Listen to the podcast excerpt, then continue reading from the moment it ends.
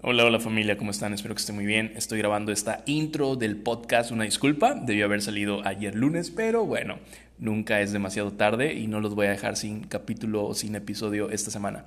En esta ocasión, como ya lo vieron en el título, estamos hablando de relaciones de pareja. La verdad es que hay cosas súper valiosas y de igual manera les platico un poquito cómo está la situación.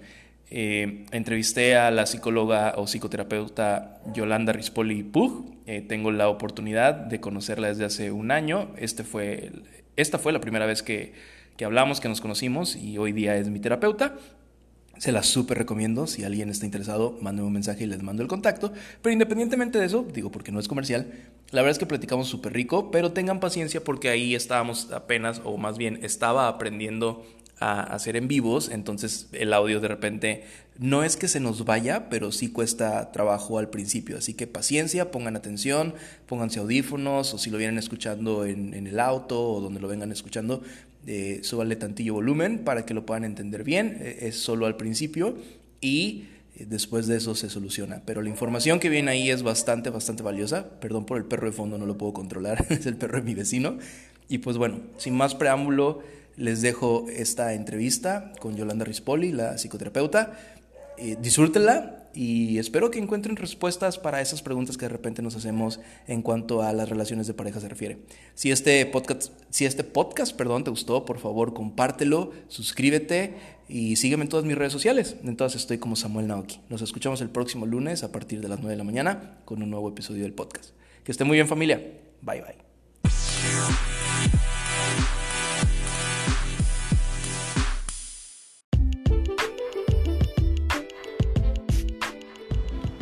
Hola. Hola, hola, bienvenidos, bienvenidos, bienvenidos a todos a este jueves de en vivo. Bienvenida Yolanda. Vamos a esperar a que se conecten un poquito más. Estamos con seis minutos de espacio. Siempre iniciamos un poquito antes. Porque luego Instagram tarda en notificar que se inició a transmitir. Entonces, pues bueno, ya ahorita que vaya avisando y arrancamos a las 7 en punto con quien esté. Bienvenido Carlos, ¿cómo estás?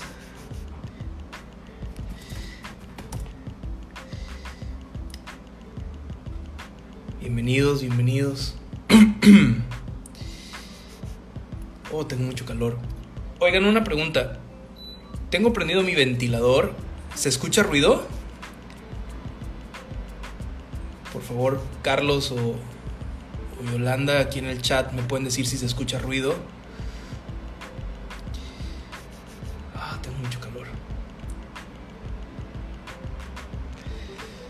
Porque si no se escucha ruido, perfecto, ya ya la hice porque tengo demasiado calor. Gracias, Carlos, por tu respuesta. Gracias, gracias, gracias. Esperemos que se vayan uniendo más.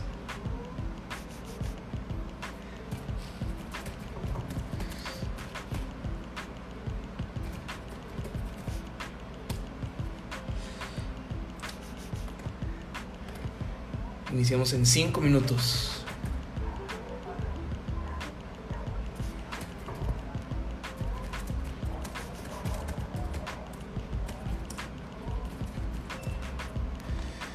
Este es el último en vivo que vamos a hacer a las 7 de la noche. A partir de la próxima semana van a ser a las 10 a petición del público. Como quiera, si por alguna razón te pudiste conectar, bueno, eh, vas a poder verlo porque queda grabado en IGTV. Entonces, pues bueno. Bienvenida Naye. Déjame te saludo. Entonces, iniciamos con el tema en cuatro minutos. Me gusta ser puntual. Pueden traerse algo de tomar, etcétera. Ya por aquí está la invitada de lujo, que la verdad me siento muy privilegiado de que esté con nosotros. Monse, bienvenida. Qué gusto tenerte por acá. el tema va a estar bueno. Hay preguntas muy interesantes que, que nos van a dar mucha luz en cuanto a relaciones tóxicas, relaciones de pareja, entonces, se va a poner bueno. Voy a aceptar de una vez a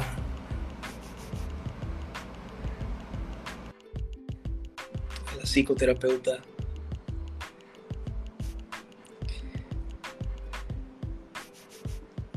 Se está conectando ya. Hola. Hola, ¿me ves? Sí, perfectamente. ¿Tú? Oh, yo no, sí, te veo súper bien, pero no me veo. ¿Por? yo sí te veo. ¿Por? No me veo. Ahí, le, ahí volteaste tu cámara y estamos viendo tus documentos. Ahora ya te veo. Ya me veo, pero no me veo. O sea... Bueno, yo, yo sí te veo. Bienvenido, mm. Adriana. Bienvenida, Adriana, perdón. ¿Por qué no me veo? Cuéntame. No sé, yo te veo perfectamente bien. Oye, ¿puedo salir y volver a entrar? Sí. A ver. Sí, bienvenido, Adrián. Sí se ve. Sí, yo también, no sé por qué no se ve. No puedo aceptar tu solicitud, Adrián, en este momento, porque sabes que vamos a hacer un en vivo, entonces no, no te la puedo aceptar. Pero eh, ahorita, ahorita empezamos. Eh, Yolanda no se veía, entonces ahorita regresa. Bienvenida a Regia85, perdón que te nombre por tu usuario. Ella es tu psicóloga. Híjole, qué chido, qué, privilegio. Entonces, se va a poner muy bueno. Preparen sus preguntas. Eh, bienvenido, Amadeo. Bienvenido o bienvenida, no sé. en fin. Entonces, ahorita vamos a esperar a que regrese. Y bueno, les voy comentando un poquito acerca de lo que se trata el día de hoy. La intención es hablar eh, acerca de relaciones de pareja y que puedan ustedes tratar con una experta de modo que pueda resolver todas sus dudas. Ya por aquí veo que está contestando algunos saluditos. Entonces, Yolanda, si me mandas otra vez la solicitud para transmitir juntos. Ah, ya la mandaste, creo. A ver, déjame la veo. Así es. Entonces ya se está sumando eh, por aquí la licenciada Yolanda o la psicoterapeuta. Me gusta más psicoterapeuta. Entonces, ¿ya te ves? Eso. Bien. Sí se pudo. Bienvenida. ¿Cómo estás? Hola, bien contenta, un poco cansada terminando las sesiones de hoy. Acabo de estar en Sin Reservas, en Panorama Sin Reservas. Ah, panorama, claro. Órale. Sí, buenísimo. Sí, hablando precisamente, bueno, es casi relativo con el tema abusos financieros, de cómo de repente en la pareja también empieza como esa crisis financiera. Wow, qué, interesante. Oye, pues mira, son las 7 en punto y me gustaría entrar en materia. Y para quienes no te conocen, porque este en vivo va a quedar grabado, quisiera. ¿Me escuchas bien? Claro, sí te escucho. Perfecto. Me gustaría que nos dijeras quién es eh, Yolanda Rispondi, por favor. Wow, ¿por dónde empiezo? Este, bueno, primero que nada, pues amante mi vocación, muchísimo, muchísimo, muy contenta, me siento muy privilegiada de tener ya 15 años, ya voy para noviembre, este noviembre 16 años en el medio del desarrollo humano, dentro de estudios y aprendizaje, es un, es un poco todo. Tengo una maestría internacional en inteligencia emocional, coach en inteligencia emocional. Tengo una carrera de, psicóloga organizacional, un diplomado en programación neurolingüística. Soy facilitadora internacional de constelaciones familiares de la ciencia de Berkeley. Y por último, terminé y rematé con broche de oro, que todavía que falta mucho. Eh, estudié, soy parte de la Asociación de Psicólogos Humanistas en Yucatán, de tanatólogos fue mi última especialidad, tanatología. Tres años, tres años, tres años y dos años de tanatología y tres meses de diplomado. Qué padre. Fíjate que me están comentando que no se escucha bien tu audio y creo que tiene que ver directamente con que tienes puestos los audífonos.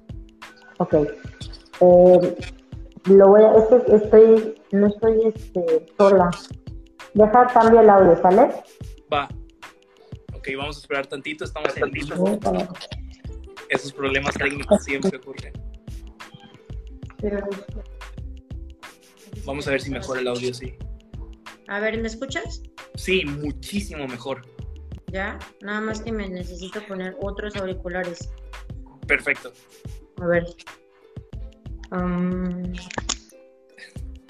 ¿Me escuchas? Perfectamente, sí, muchísimo mejor. ¿Ya? Ah, va, yo también, muchísimo mejor. Excelente.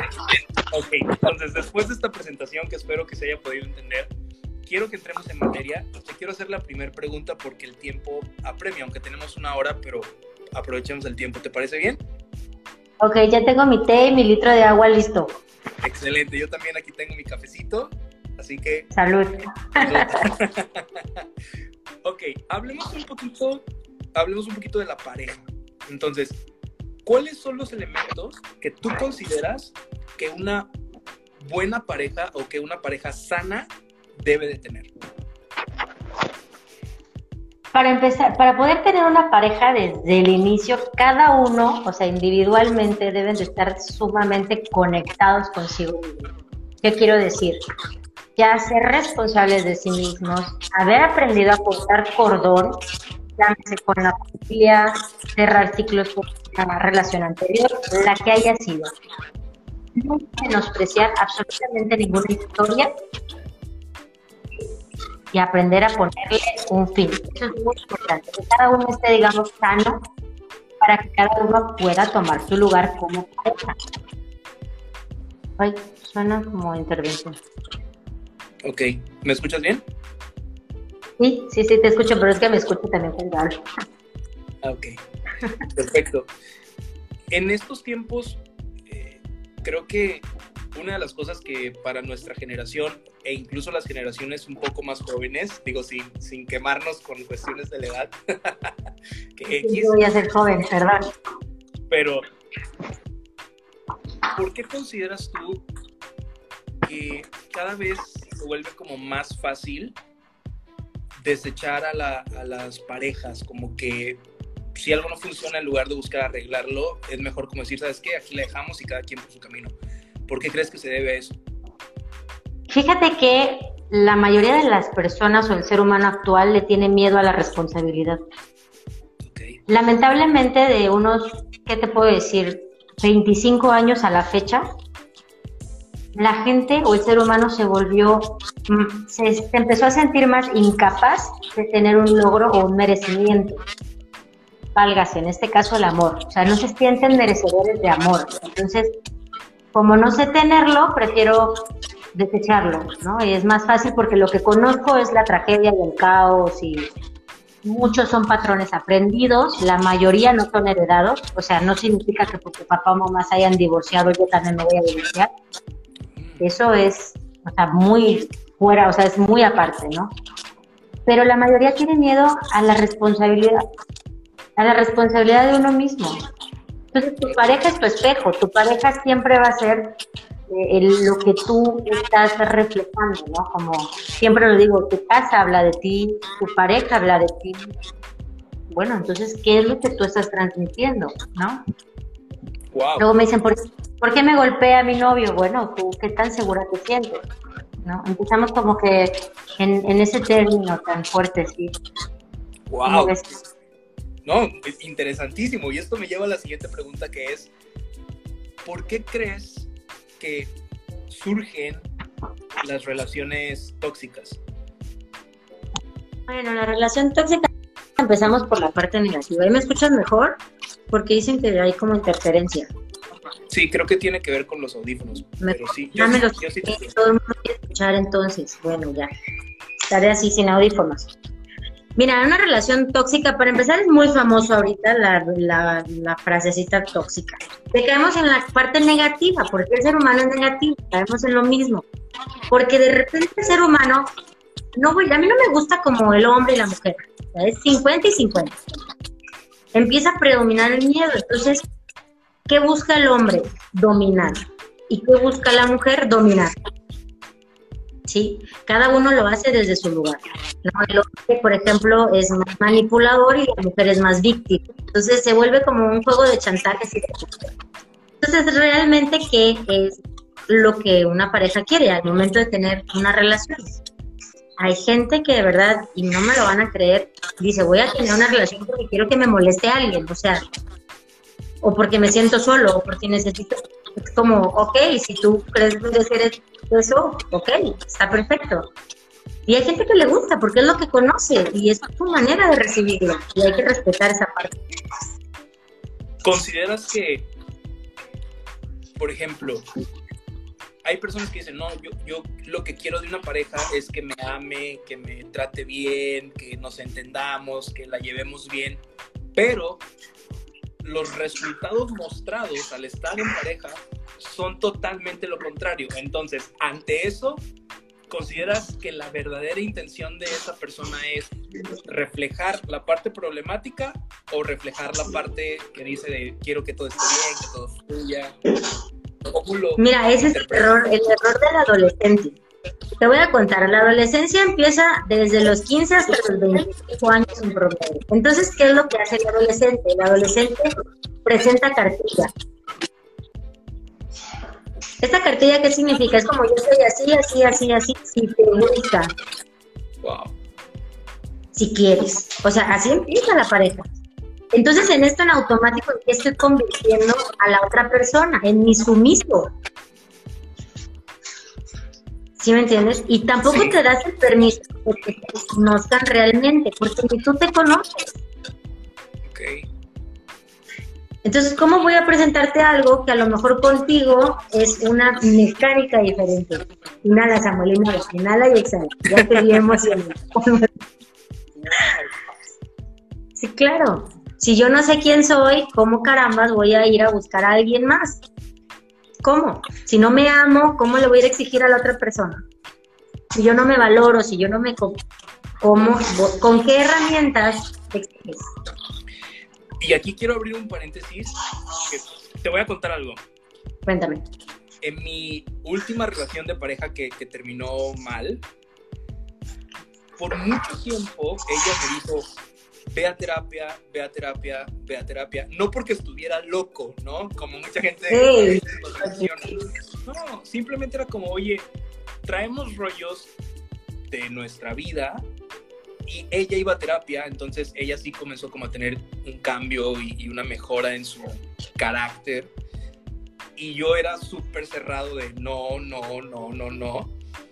Y justo ya antes de que tronara la bronca por completo, ahí fue donde decidí ir a terapia y sí me di cuenta de muchísimas cosas que yo decía, híjole, si hubiera hecho caso al consejo y hubiera venido a terapia antes, probablemente muchas cosas se hubieran rescatado. Y lo principal que yo encontré fue el amor propio. O sea, yo tenía extraviado por completo eh, mi, el, el amor propio, ¿no?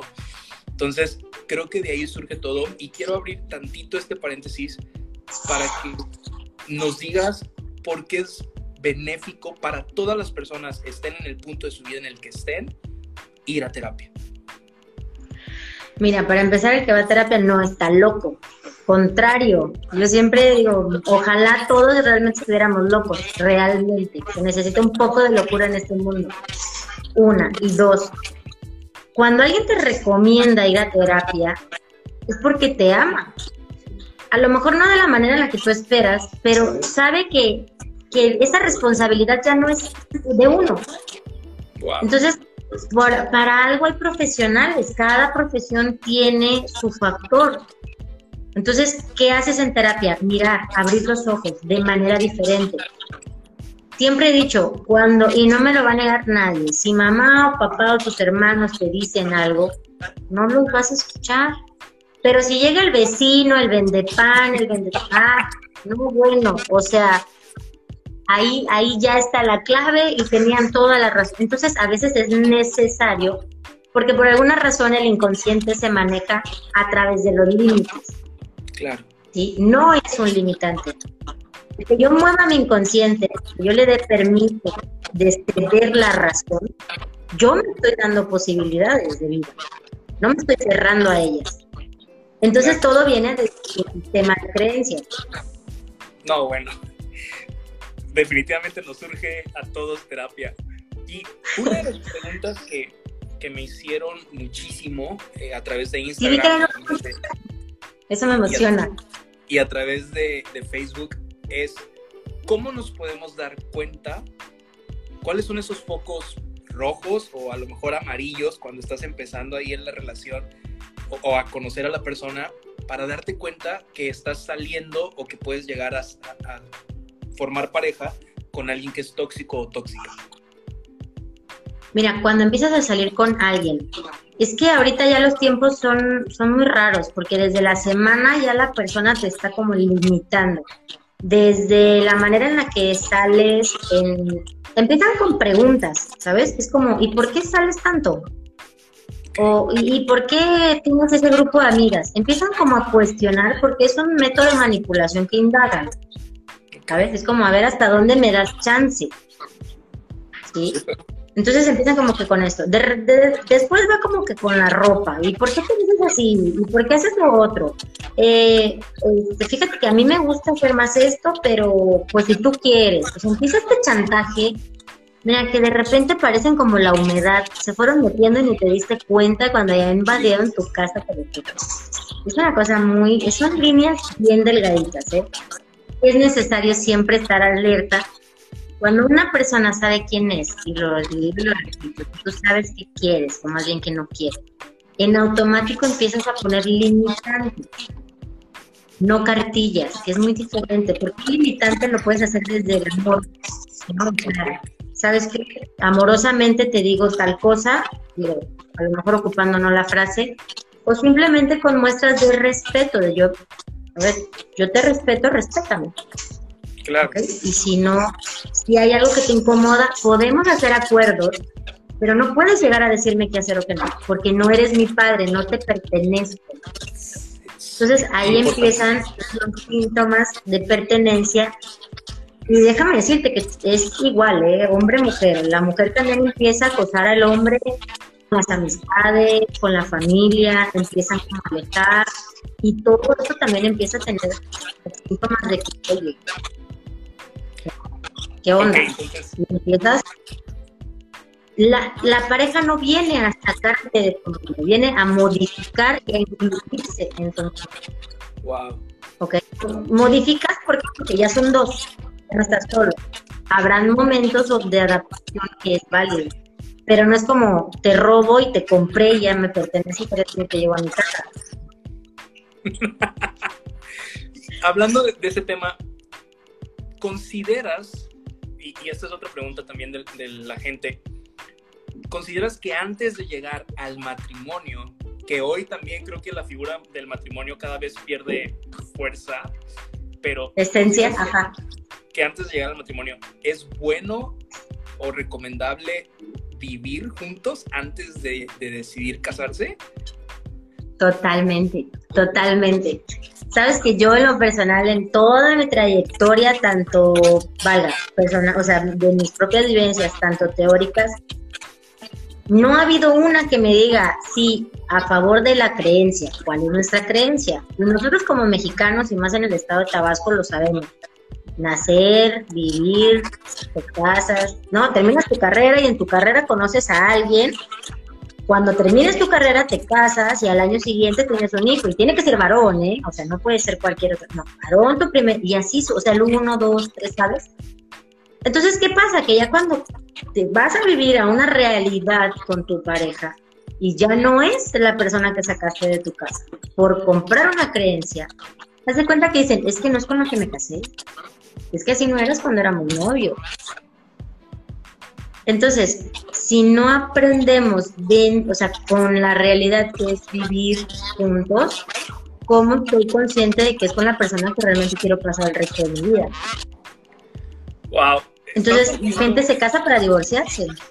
Estás rompiendo un paradigma porque hoy día todavía eh, existe, tal vez por costumbre, por tradición, por religión, por lo que sea, personas que dicen, no, yo no me voy a, a vivir con esta persona ahora sí que hasta que no me case, ¿no? Pero creo que el riesgo es un volado, o sea, tampoco creo que por el hecho de vivir con la persona es garantía de que todo va a funcionar, ¿no? Pero, pero ya lo intentaste bien. Pero evidentemente, entre más cercana o íntima sea la relación, pues menos caretas también nos vamos a poner, porque creo que una de las cosas súper cañonas de cuando comenzamos este rollo de la conquista es todas las caretas que te pones, pues obviamente para resultarle agradable a la otra persona y que te acepte y que, y que resultes atractivo. Y que creo que en cambio y, es importantísimo que busquemos ser lo más reales posibles, pero también creo que solamente podemos ser lo más reales posibles cuando sabemos quiénes somos. O sea, todo regresa al mismo punto. ¿No crees? Exactamente. No, y totalmente, porque eh, mira, la persona vale, hombre, mujer, hombre, hombre, etcétera, se casan con un ideal. Entonces, te idealizan tanto, o idealizamos a la pareja tanto, que cuando hace o comete el mínimo error, te decepciona.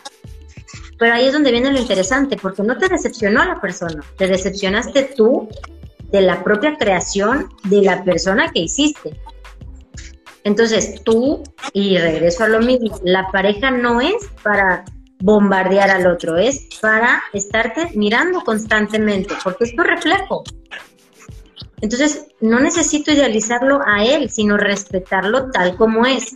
Habrán situaciones en las que a lo mejor eh, la parte de adaptación a la que regreso es esto, ¿no? Es como, bueno, a lo mejor a mí no me gusta comerme esto, pero podemos intentar otra cosa. Entonces generamos algo. Claro. ¿Sí? No es como, ah, ya lo vi comer carne y yo no como carne y no, ya. Oye, es que él nunca te dijo si sí o no.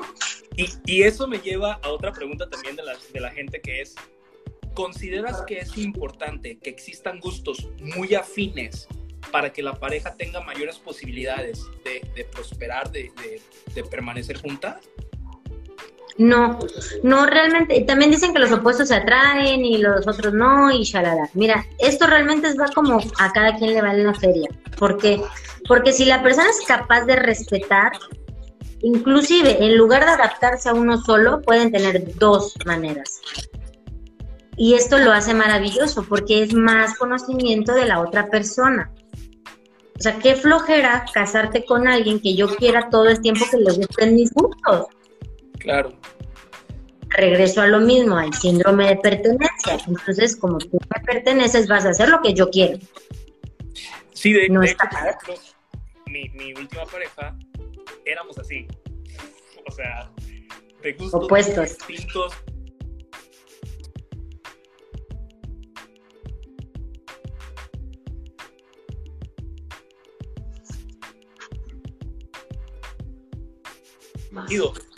se congeló tantito, estamos por ahí.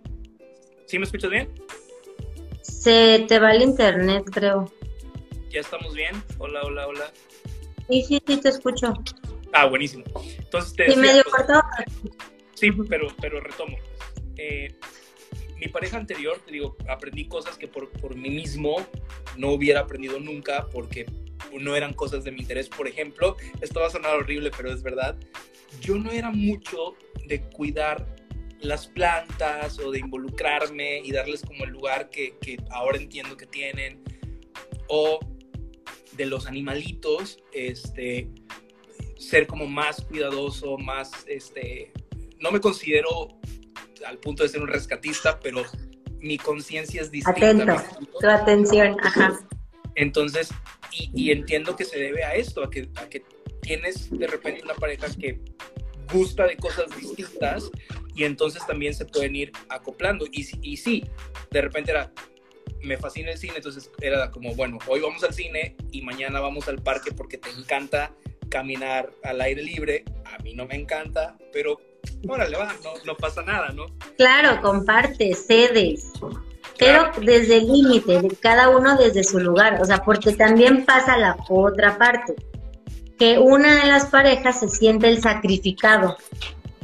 Okay. Y eso te convierte en automático super víctima. Es como, ah, lo voy a hacer porque a ti te gusta. Entonces me dejo. ¿Sabes? Y cuando necesito esa energía mutua del 50-50, ya no hay. ¿No? Entonces tampoco está padre porque, eh, perdón por la palabra, pero nos convertimos como en chingón y víctima. O sea, a ver quién es más, más que uno y esto se vuelve lo mismo. Entonces ya es una relación culposa. Y eso no está padre porque van a terminar tarde o temprano. Ok. Yo echando porras, claro. Siguiente pregunta. Échamela. ¿Cómo puedo saber si yo soy una persona con tendencia a ser tóxico? Es que no hay personas con tendencias a ser tóxicos. O sea, no es algo que tenga un termómetro. Sí, o sea, no. Normalmente esto, para eso son las relaciones de prueba y error, valga. O sea, ya con una persona aprendí, por eso enamórate mil veces, si es necesario, ah, enamórate. Porque esta parte la gente se vuelve tu maestro y no, no tu jefe o tu dueño. Entonces, si esta persona ya me enseñó que a lo mejor si estoy intenciando mucho acá, bueno, yo mismo me hago responsable de mis emociones y trabajo en ello. Súper. Sí, pero no, no, no puedo descubrirlo. Bueno, sé que puedo ser una persona tóxica o negativa de cómo me estoy tratando yo, cómo me hablo, cómo cuido mi cuerpo, cómo cuido mi mente, cómo cuido mi entorno, mi sociedad, mi trabajo, mi éxito. O sea, esa parte sí la puedo medir. O sea, si yo en el trabajo nada más estoy llegando así como que al chisme, ah, oye, entonces, ¿te estás nutriendo de algo ahí o no? Entonces vamos al mismo juego con la pareja.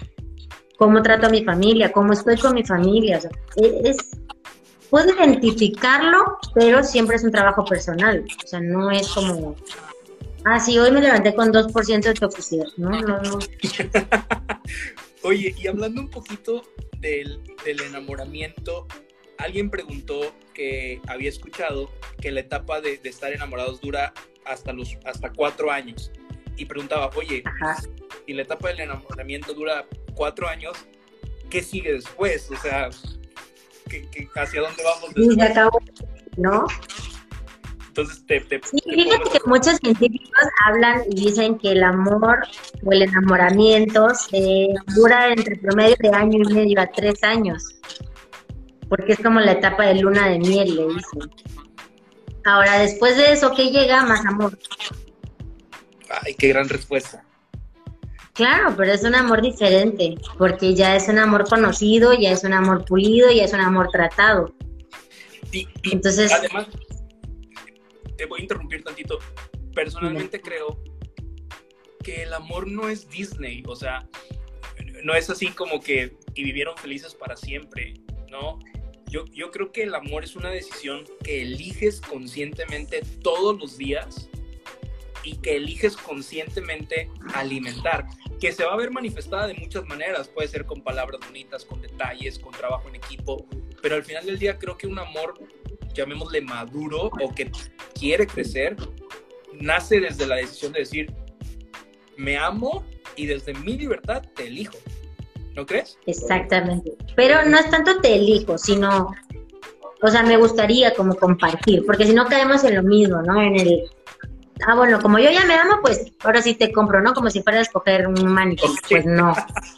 Pues sí, entonces sí tiene que ser mutuo. El amor es un estilo de vida. La felicidad es un hábito constante. Tu pareja se levantó de mal humor, significa que te dejó de amar, significa que él tiene un mal día. Super. Que a lo mejor no sepa cómo manejarlo y quizás que tenga herramientas. Ok, hay que respetar porque no todo, no podemos jugar el yoyo -yo de la vida. Ok, súper bien. Pero oye, te digo, no, no se puede. Entonces, todo se convierte y se transforma en hábitos. Okay. Súper.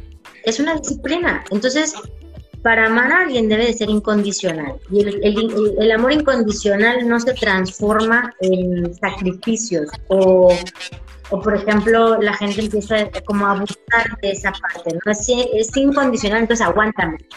No. O sea, te amo incondicionalmente por como eres, te respeto y te respeto. Pero el amarte incondicionalmente no significa que tengas que aguantar. Y creo que en esta parte entra, y corrígeme si estoy mal, por favor, el asunto que mucha gente dice así me conociste y te friegas, ¿no? Que a mí me, parece una cosa súper infantil, como de no, o sea, no, por favor. Pero, pero que es una pareja que verdaderamente quiere crecer, es como, ok, me conociste de una manera, pero juntos podemos irle modificando y trabajando pues, para que este rollo funcione, ¿no? Así es, la gente se olvida que la pareja es de dos y es un trabajo en equipo. No es una ver quién puede más, o sea, no compras a tu luchador preferido para competir todos los días.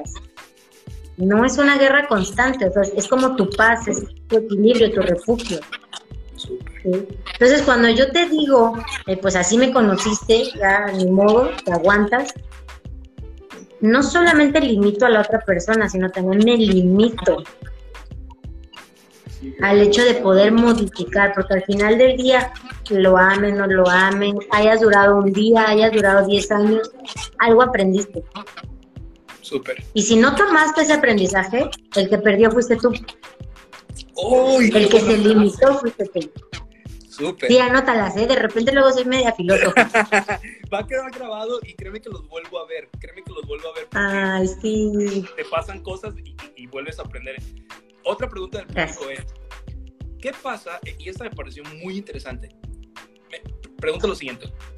Tengo un mes saliendo con mi actual pareja. Ok. Él ya quiere que tengamos relaciones, pero yo todavía no me siento listo. ¿Cómo lo puedo manejar sin lastimarlo?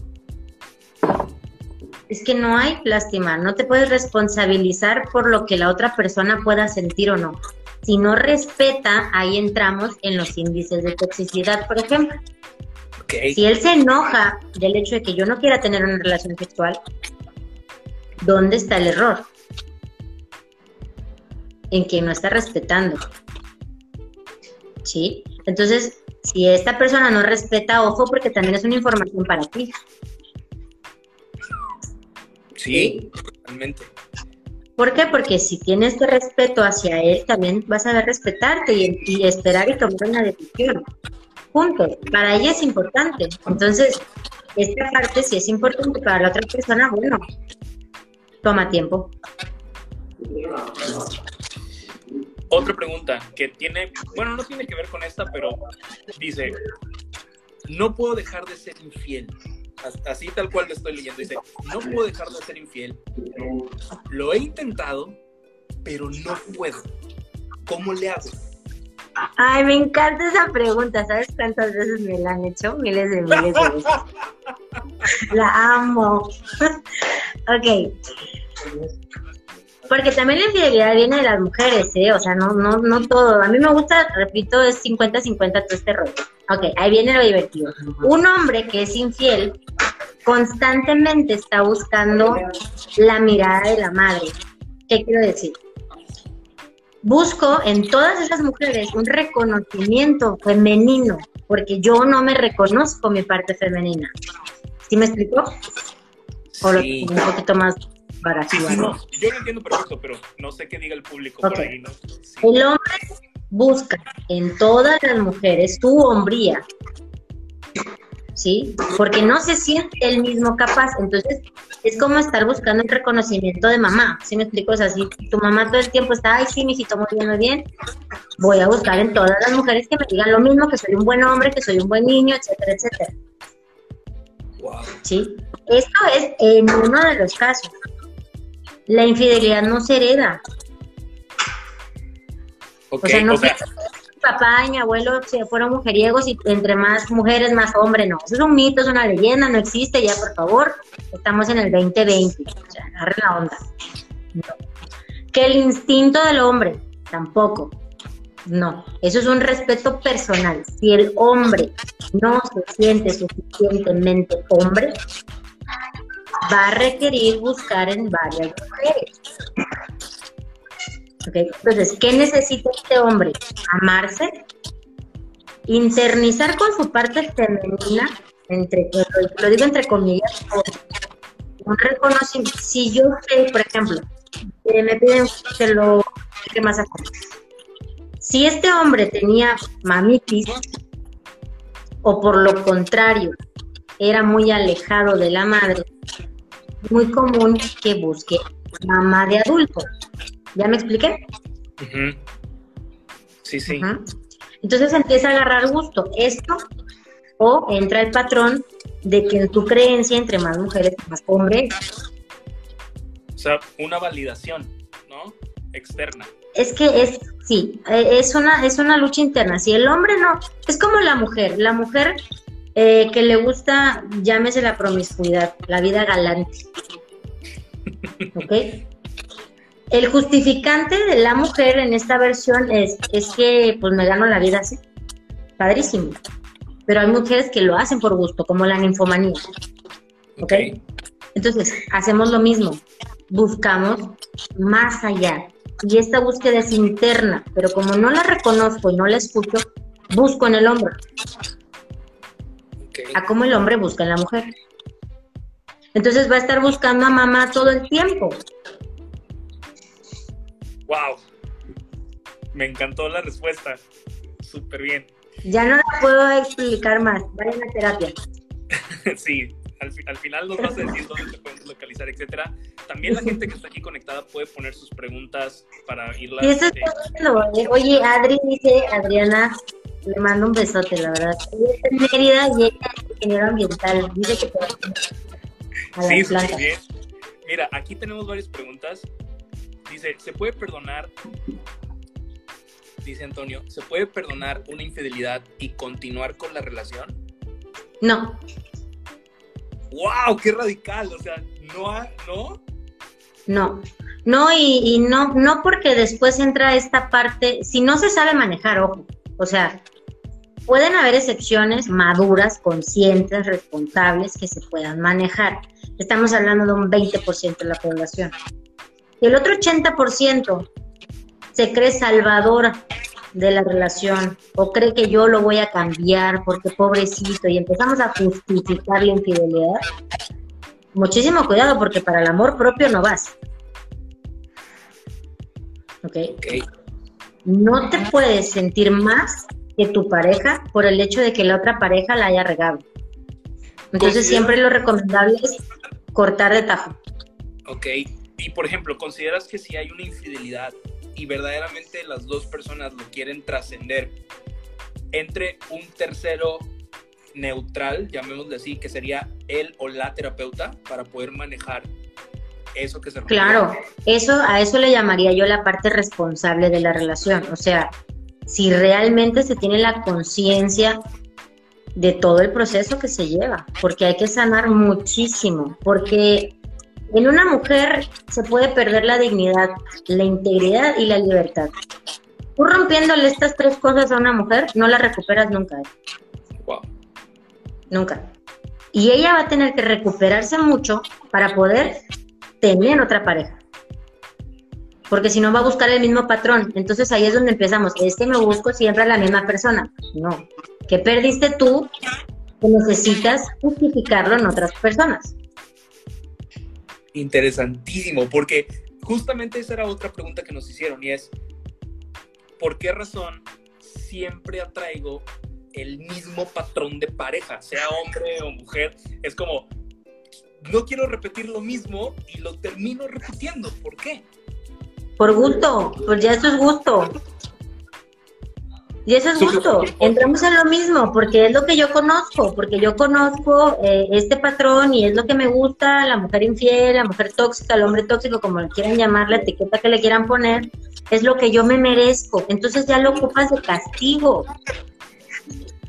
Como mi primer pareja me fue infiel, terminó como haya terminado, voy a tener otra relación, me va a ser infiel también porque yo siento que es lo que me merezco. Entonces me castigo con el mismo patrón. Wow. Y ahora, si alguien, o sea, verdaderamente sabes que estoy cansado, estoy cansada de repetir el patrón, pero reconozco que a lo mejor mi amor propio o mi autoestima pues no está donde debería. ¿Por dónde puedo comenzar?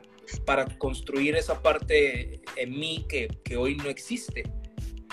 Recuperar una capacidad de resiliencia sería lo ideal. ¿Esto qué significa? Ser capaz de adaptarte a algo nuevo, a algo diferente y no tomarlo como una derrota, sino como un aprendizaje. Entonces empiezas a orientarte, por ejemplo, ir a terapia, eh, hay talleres de vida, hay constelaciones, hay muchísimos, hoy en hay muchísimo apoyo que realmente hoy en día el que no sana es porque no quiere. Otra frase matona. Ahora yo la cierto. Pero es real. Entonces, hasta el día que yo no me haga responsable de mí mismo, voy a seguir responsabilizando a los demás de lo que me pasa. Y me va a seguir pasando y la gente va a ver. O sea, gente, vemos muchísimos. Pero ahí es donde yo corto. O sea, si conmigo Yolanda viene un víctima, yo lo pago por un tubo. O a terapia. Es más fácil. Ahí te va. Otra pregunta del público. Dice. Ay, amo los colores. Ajá. No entiendo muy bien la pregunta, pero la voy a formular tal cual. Dice, ¿unos mensajes sin quedar en nada puede ser infidelidad? Híjole.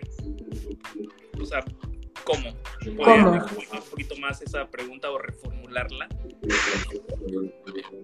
No sé. Pero a ver. No entendí la pregunta. ¿Me la pueden especificar? Sí, voy a tratar de, descifrarla, perdón. Si solamente fueron mensajes o un coqueteo por mensaje, ¿cuenta como infidelidad o no?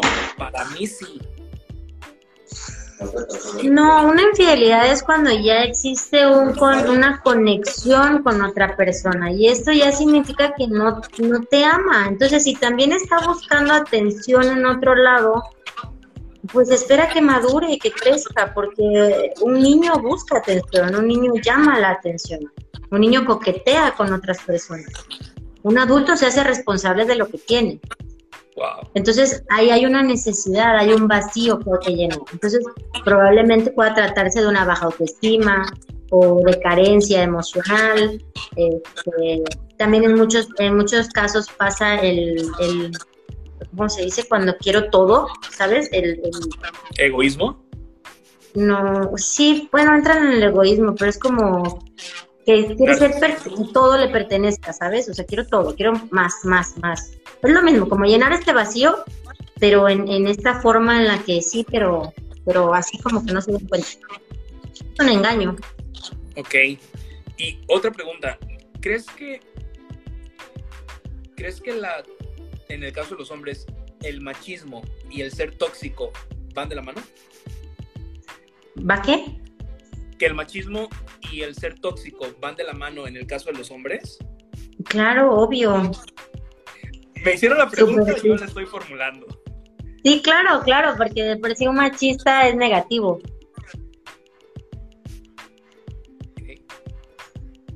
De nada. Pero si el mensaje es... Ajá, a ver, échamela. Ay, creo que ya... Sí, aquí está, dice, si el mensaje es es decir, si hay el famoso sexting, ¿no? Ajá. ¿Es engaño o no es engaño? No es una infidelidad porque, repito, o sea, para que sea una infidelidad literal es de dos personas muy juntas. O sea, puede ser como una, vamos, para que sea infidelidad, para que quede como claro, requiere haber una conexión o emocional o física manifestada, o sea, que, haya beso, caricia o algo, este, real. Si es por mensajes como... Exacto. Eh. No es que necesites etiquetarlo como una infidelidad, pero también entra en una información para la pareja. O sea, ¿qué necesita o tiene buscando para estar buscando mujeres o fotos o imágenes. Eso entra en el morbo y el morbo es una enfermedad y también es curable. Wow, interesantísimo. Otra pregunta que me pareció muy buena, dice, si la persona que me gusta no muestra mucho interés en la relación porque es una relación a distancia, eh, ¿cuál sería la mejor manera de llevar esto o debería terminarla por la falta de interés que está mostrando. Claro, sí, sería lo, ideal. O sea, yo honestamente no tengo ninguna... He sabido de muchos casos donde la relación a distancia existe, pero bajo contratos. ¿Esto qué quiere decir? Que ambas partes tienen el derecho de resolver sus intimidades sin que interfieran la relación. Esa es una solución. Ahora, si quieres convertirte en dueño o dueña de alguien a distancia, pues está súper difícil. Venimos a lo que sigue. Si la persona no tiene interés, está lejos, pues si es lo que tú sientes que mereces, está bien. Pero si te mereces a alguien esté a tu lado, que esté cerca de ti, con el que puedas tener historias, experiencias, bueno, yo considero que creo que te mereces más. Claro, y, también creo que de ahí puede surgir el cuestionamiento hacia uno mismo de por qué razón estoy generando una pareja lejos y por qué no alguien cerca con quien verdaderamente pueda generar o crear un equipo, ¿no? ¿Para qué necesito sentir amor de lejos? Ok, perfecto. Tenemos aquí dos preguntitas más. Ok, eh, otra vez preguntan, ¿qué pasa si ya no siento atención, atracción sexual por mi pareja, pero sí lo amo? Es, o sea, así la preguntaron y así la pongo sobre la mesa. Ok. O sea, no me dan ganas de intimar, pero sí lo amo. A mí me suena contradictorio, pero hicieron la pregunta. Vaya, no necesitas tener relaciones sexuales para demostrarle a alguien que lo amas, eso es cierto. Pero también es gran parte de que el gusto hacia tu pareja, pues viene, es fundamental. ¿No? Digo, eh, no te voy a decir que todo, pero sí un 40% la relación íntima es básica en una pareja. Entonces, qué es lo que amas de él o realmente lo que tienes es miedo de perderlo y ya es una costumbre o es un confort. Ahí sería como, digo, porque son dos puntos, ¿no? O sea, te digo, una cosa no significa, o sea, no necesito, digamos, darte relaciones para que tú sientas mi amor, no. Pero si ya no siento, digamos, todo el, paquete completo, bueno, entonces ya la, la, la persona necesita internizar si lo que tiene es dependencia de este hombre. Ok. Otra pregunta es, y, la, hicieron muchísimo. dos preguntas más. esta es, ¿cómo sé que es momento de terminar mi relación? Ah, facilísimo. Te levantas por la mañana y si no lo pensaste, lo cortas. No, no es cierto.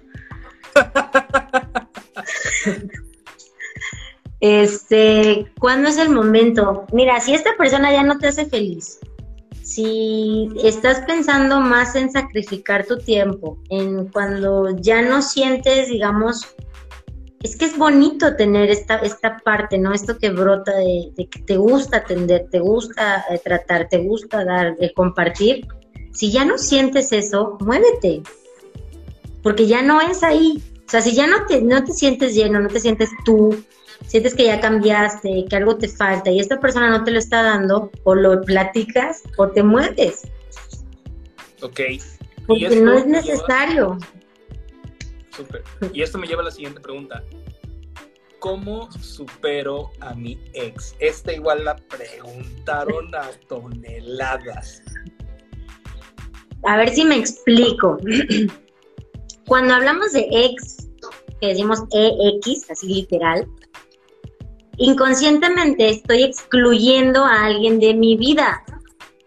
No puedo excluir a nadie de mi vida, no se puede, es parte de mi historia. Cuando yo aprenda a vivir con esa persona que fue parte de mi vida, de mi historia, cuando empiece yo a notar y a mirarla, digamos, con amor, eh, con amor, con cariño, con estima la situación, va a ser mucho más fácil desprenderme. ¿No? Eh, eh, esta parte de, bueno, te mando bendiciones, gracias por lo que hiciste en mi vida, gracias porque me enseñaste, no sé, lo que sea, pero ya. Entonces, pero si yo todos los días estoy, es que mi ex, deja de excluirla, o sea, deja de rechazar algo que te pertenece, porque es tu historia es parte de ti, aunque no nos guste, o sea, aunque y aunque le sigan cantando las rancheras, no importa, o sea, fue parte de tu historia, muévete, listo. Lo hacemos parte de todo es perfecto, tu historia no te define, te mueves. Ok, súper, buenísimo. Y antes de terminar, quisiera saber si alguien aquí tiene alguna otra pregunta. Si no, ya nada más sería una última pregunta para cerrar este en vivo, que ha estado muy bueno creo que ha valido mucho la pena. Esta es buena pregunta. ¿Se, pueden ser amigos de los ex? Sí. sí. Sí, claro que sí, pero se necesita muchísima madurez, se necesita mucha, mucho enfoque de ambas partes. Ojo, porque si tienes una pareja, o sea, si estás soltero, venga, no pasa nada. Tienes toda la madurez y estás consciente de que ya fue, ¿ok? Porque es cierto, han habido relaciones en las que de repente no se terminan mal, simplemente te mueves, pero si ya tienes una pareja por respeto, hay eh, esos limitantes, ¿ok? Educación, buenos días, buenas tardes, hasta ahí. No es como entablar una amistad como tal, ¿entiendes? Pero ya está la conciencia de que la gente es madura, que ya somos emocionalmente responsables y pues no pasa nada. Igual, no sé qué opines, puede ser con el paso del tiempo, por ejemplo, ejemplo real. Yo tiendo a llevarme muy bien con, con exparejas, ¿no? O sea, a la vuelta de un tiempo, ¿no? No es que terminamos y al día siguiente, uy, amiguísimos, para nada. Pero, ¿consideras que, que, está bien, que es correcto? O sea, ejemplo real, el, el jueves pasado, la primera parte de, de hablar de relaciones fue con, con, mi ex, y te estoy hablando de una ex de hace tres años, que pasó un tiempo y ahora nos llevamos padrísimo, ¿no? Y súper respeto, ella está comprometida y todo bien. Entonces, yo creo que sí te puedes llevar, aún, aunque tengas una nueva pareja, pero justo con eso, o sea, igual y ya pasó tiempo, igual y totalmente ya pasaron la página y no hay tema, ¿no? Es que depende de mucho, depende cómo sea pintada la historia, pero también es un acuerdo de ambas partes, o sea, repito, una decisión de dos. Por ejemplo, si la otra, si los dos ya son maduros y saben lo que tienen, es más, de un matrimonio a un exnovio, ¿no? Por ejemplo, ya estamos casados, ya todo el rollo. Si hay un ex, claro que hay una persona antes. O sea, hoy en día no los agarras de, o sea, no los sacas en una rifa, pues una historia tiene que tener. Entonces, si tienen madurez y la confianza, la autoconfianza, la seguridad, el amor, el amor a la pareja, van a llegar a comprender, pero con límites, porque esos límites generan respeto. Entonces no, no, es como me voy a ir al cine con mi ex, no, o sea, ah, me lo encuentro, lo saludo, pero no entablo una, o sea, por respeto puede ser este vínculo, pero depende mucho del acuerdo que se genere con la pareja. Ya ahí sería decisión de qué tan positivos o negativos quieran ser. Esta es una pregunta mía, hablando de acuerdos. ¿Qué opinas acerca del poliamor?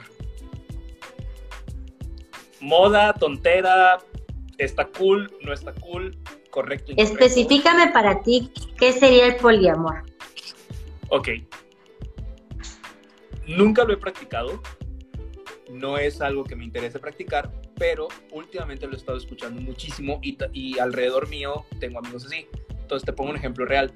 Es un amigo que literalmente tiene el acuerdo de ser pareja de dos mujeres, entre ellas se conocen, se llevan, de hecho viven en la misma casa los tres. Y pues entre ellos tres tienen la relación, o sea, no es ninguno de los tres está abierto a alguien más, simple y sencillamente son ellos tres. Se necesita, México no tiene esa cultura, en muchos otros países es muy normal, creo que es más cultural, más de creencias. No estoy en contra, porque caigo en lo mismo. Si es un acuerdo de ellos, entre ellos, y ellos están felices, se aman y se respetan, y respetan a los demás, está perfecto. Pero no es... Eh, aquí lamentablemente en México la cultura es muy cerrada. O sea, no, no, es el poliamor viene desde hace muchísimos años atrás, pero ahorita ya es de moda. Ok. Sí. hay otros países donde entre primos se juntan, eh, tienen de cuatro o cinco esposas. Es para, hay gente que para ellos es normal, entonces aquí tendríamos que aprender a respetar si es su decisión. Pregunta Baduel, ¿pero se puede amar de la misma manera a dos personas o más? Buena pregunta. Es que el amor nunca es igual. Es como si tengas, ¿cuántos hermanos tienes? ¿Cuántos hijos son? A los tres se les ama, ¿no? No es, no es como medido, solo es amor. El amor no es medible. Wow. Estoy fascinado con este en vivo. y, creo que nos has añadido muchísimo valor. Aquí hay una preguntita más que no quisiera ignorar, a ver, a ver qué, nos preguntaron. ¿Es bueno contarle, pregunta Antonio, ¿es bueno contarle todo, todo nuestro pasado a nuestra actual pareja? No. no porque, no? porque regresamos a la cartilla. O sea, es, como, de una vez te aviso que por acá no.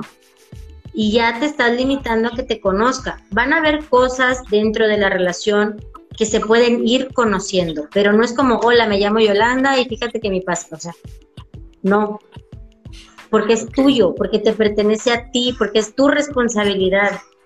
Sí, en la relación van a ir saliendo cosas, se van respetando conforme, pero o sea, es que la historia de donde tú conociste a tu pareja para atrás no te define, no hay. Mira, quedan dos minutos para que se termine este en vivo. Ok. ¿Qué te, ¿Qué te parece si lo cortamos para que se guarde y lo pueda subir y lo pueda compartir?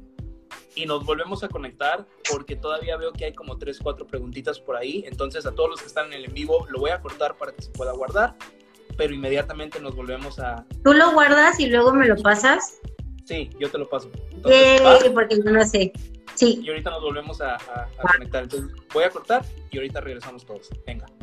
Ok.